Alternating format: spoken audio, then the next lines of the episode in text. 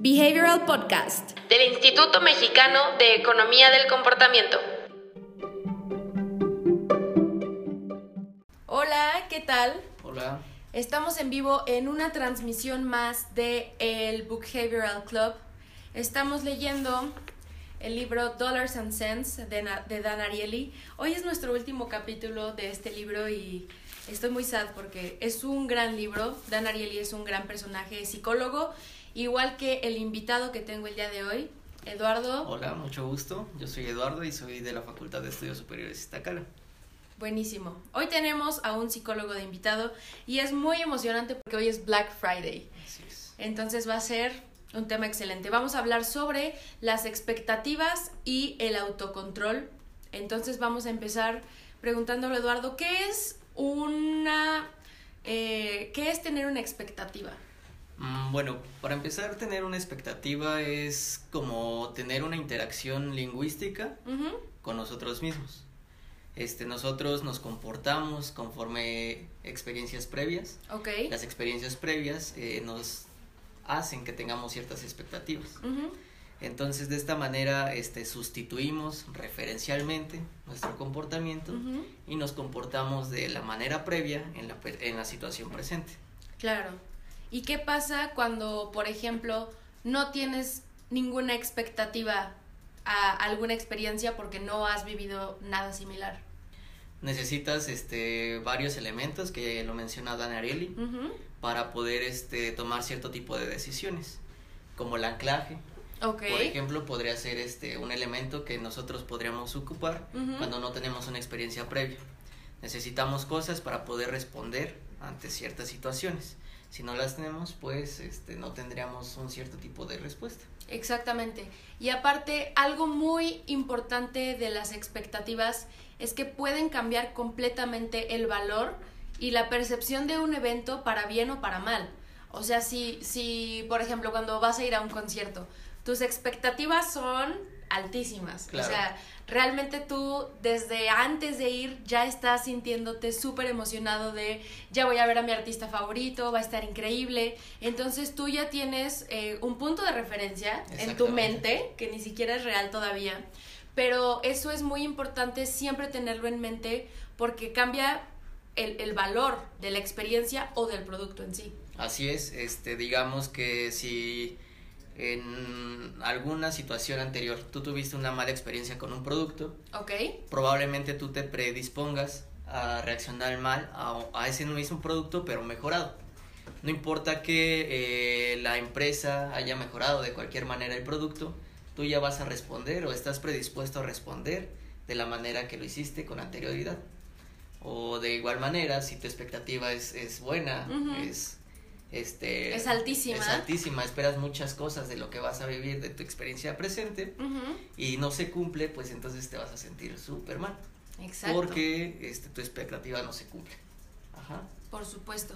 Y una vez más esto también siempre hay que tenerlo muy en cuenta también en los productos. Claro. O sea si estamos anunciando un producto que va a ser cosas maravillosas cosas increíbles y que al final no cumple con las expectativas del cliente, es muy probable que no lo vuelvan a comprar, que lo, o sea, que no lo recomienden, pero que lo que lo recomienden mal, o sea, que tengan malos comentarios con sus amigos y entonces eso genera una nueva expectativa en gente que ni siquiera lo había probado. Exactamente, ahí ya no usan la propia experiencia, usan la experiencia del otro.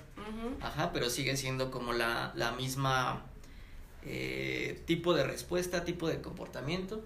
Hay un referente previo y con base en el, en el referente previo tú te estás comportando en este momento. Exactamente. ¿Y qué podemos hacer para que las personas eh, puedan generar expectativas de algo? Pues las expectativas simplemente se generan por la experiencia vivida. Okay. Entonces, más bien hay que enfocarnos en darles buenas experiencias a los usuarios, porque sí, este, algo que es muy cierto es que ellos van a ocupar estas experiencias previas para valorar los productos este, presentes. Ok. Entonces hay que enfocarnos en darles buenas experiencias a, a los clientes desde un inicio. Muy bien. Y ahora vamos a pasar al tema de autocontrol. Siento que es súper difícil tener autocontrol. Cuando tú dices, sí, en la mañana me voy a despertar, voy a ir al gimnasio y cuando, y, cuando suena tu despertador, lo apagas. O sea, tienes cero autocontrol. ¿Por qué pasa esto?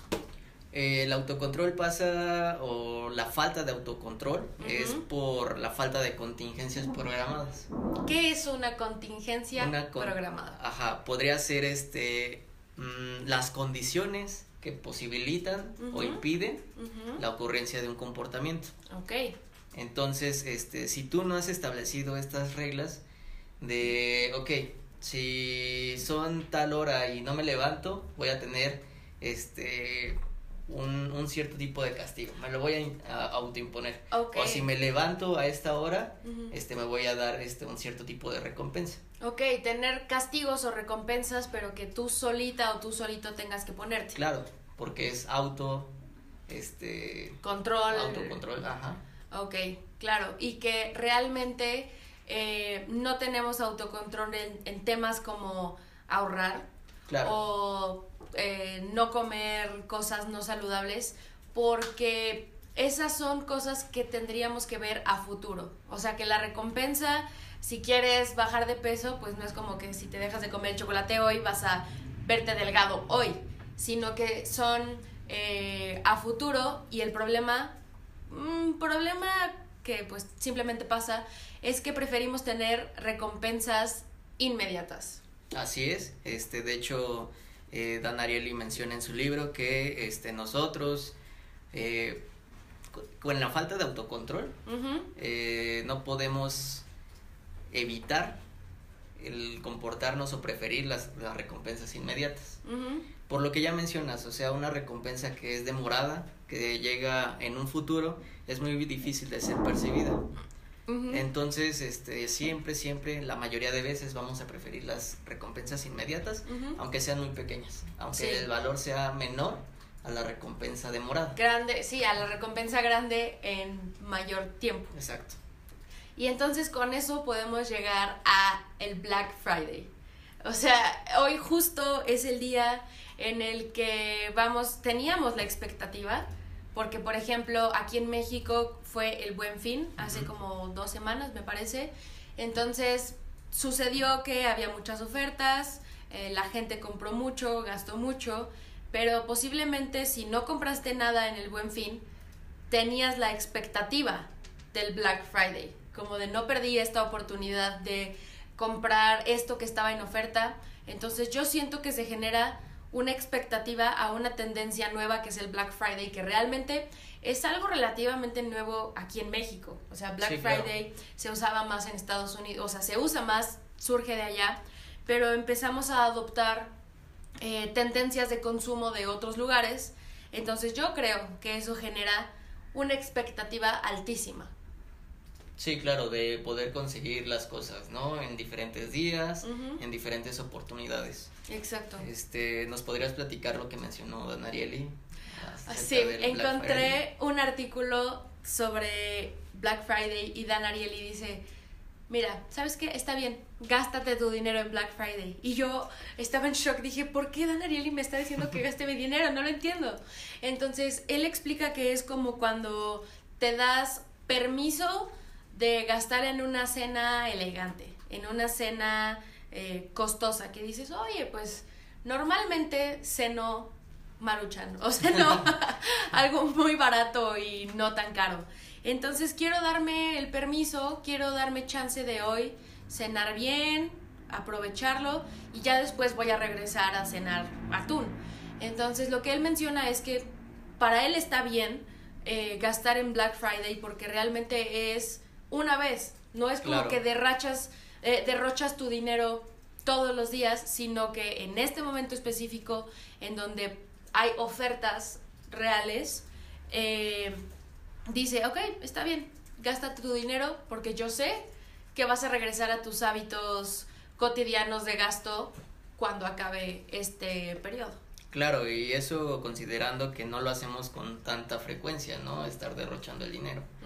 Eso solamente es conveniente cuando se cumplen esas condiciones, porque si no, pues no es tan conveniente. Gastamos a lo loco, y, es lo que explicaba Dan Ariely. Una persona que normalmente gasta muchísimo dinero todo el tiempo, pues Black Friday es como, pues X, de todas maneras gasto todo el tiempo. Es como su comportamiento habitual, pero en las demás personas no es un comportamiento habitual.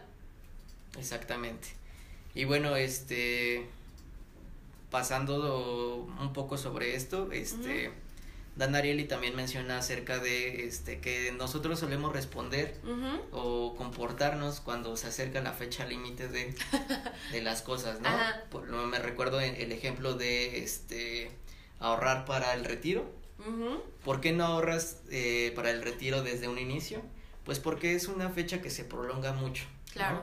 Y a esto se le llama festoneo es responder casi casi a la fecha límite. Ya cuando estamos viendo que va, se va a acercar esta condición, empezaremos a comportarnos en concordancia a este otro evento.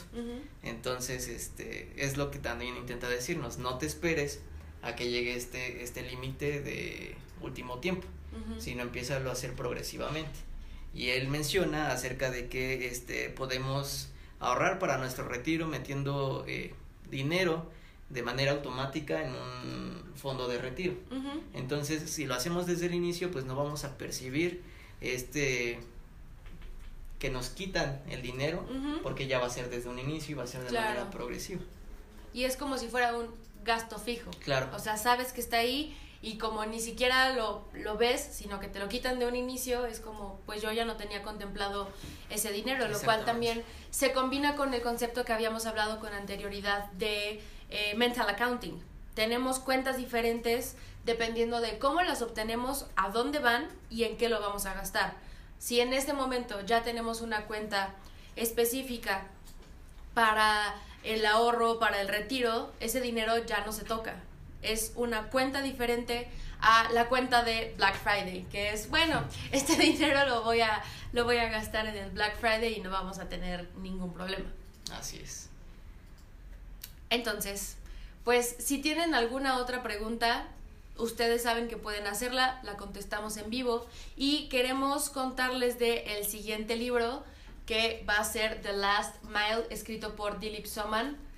Este concepto de la última milla consideramos que es de los más importantes para cambiar comportamientos porque normalmente nos enfocamos en diseñar eh, la plataforma, nos encargamos en diseñar un buen producto y entonces olvidamos ese último momento en el cual los usuarios van a tomar la decisión de adquirir o no tu producto, terminar o no un proceso y eso es lo que explica Dilip Soman en La Última Milla.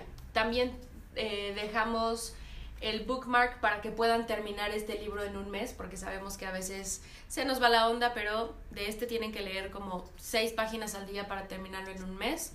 Lo pueden descargar gratis y va a ser el siguiente libro del mes, The Last Mile de Dilip Soma. También quería contarles que solamente nos queda un lugar en nuestro curso, curso, curso intensivo en la Ciudad de México. Empieza el 29 de enero y nada más queda un lugar. Pues hasta aquí nuestra transmisión de hoy. Eduardo, muchas gracias por acompañarnos. Muchas gracias a ustedes por invitarme. Ustedes díganos si quieren que Eduardo, el psicólogo, venga más seguido a las transmisiones en vivo. Y en serio, si tienen cualquier pregunta sobre cualquier tema relacionado con la economía del comportamiento, pueden hacerlo eh, en un comentario en Facebook, en Twitter, en Instagram. Si les gustó este video en YouTube, suscríbanse para que sepan cuándo vamos a tener más en vivos. Igual si estás escuchando esto en el podcast, compárteselo a tu amiga o a tu amigo que es eh, súper Black Friday addict. Tenemos una pregunta de este lado. Me, me surgió la duda a partir del comentario de las contingencias. Son capaces de modificar el comportamiento. ¿Cómo lo aplicarían en economía conductual? Las contingencias siempre están en nuestra vida cotidiana, ¿no? Este, como, como lo estoy mencionando, es cualquier evento que pueda eh, aumentar la, la probabilidad de ocurrencia de un comportamiento o bien disminuirla nosotros tenemos que encontrar a partir de un mapeo de, este tipo de contingencias la más adecuada para el objetivo que nosotros queramos. ya sea que emerja un comportamiento, que se mantenga un comportamiento o que este comportamiento se disminuya o desaparezca. Espero que eso haya respondido tu pregunta, estimado Johnny. Y Diana, necesito tu apoyo. Me están preguntando sobre el curso intensivo, cuál es el costo y dónde se inscriben. Eh, está el link en nuestra página, es ecomportamiento.org diagonal cursos. Y el costo son 1.350 dólares masiva, pero ahorita tenemos el tipo de cambio congelado a 18.94 pesos. Ok. Les dejamos el link para que puedan acceder a la tienda si quieren. Tenemos, muchas gracias Diana. Tenemos otro comentario de Leslie Daniela. Excelente. La psicología estará siempre presente en todos los campos donde haya conducta humana. Gracias Eduardo. Eduardo, los psicólogos te aclaman. Y es que sí, recordemos que la economía del comportamiento es una ciencia que engloba la psicología, la sociología y la economía. No podemos hablar de este tema sin entender eh, temas de psicología, temas de sociología y eh, uno que me gusta es el de economía porque en un principio la economía tradicional te dice que tomamos decisiones racionales y que evaluamos todas las opciones y realmente terminamos comprando en Black, Friday cosas que ni siquiera necesitábamos. Entonces, gracias por eh, reconocer que eh, la psicología es muy importante, nosotros lo sabemos y es por eso que tenemos de invitado aquí a Eduardo. Muchísimas gracias por escuchar la transmisión de hoy. Nos vemos el próximo viernes a las 10 de la mañana. Bye.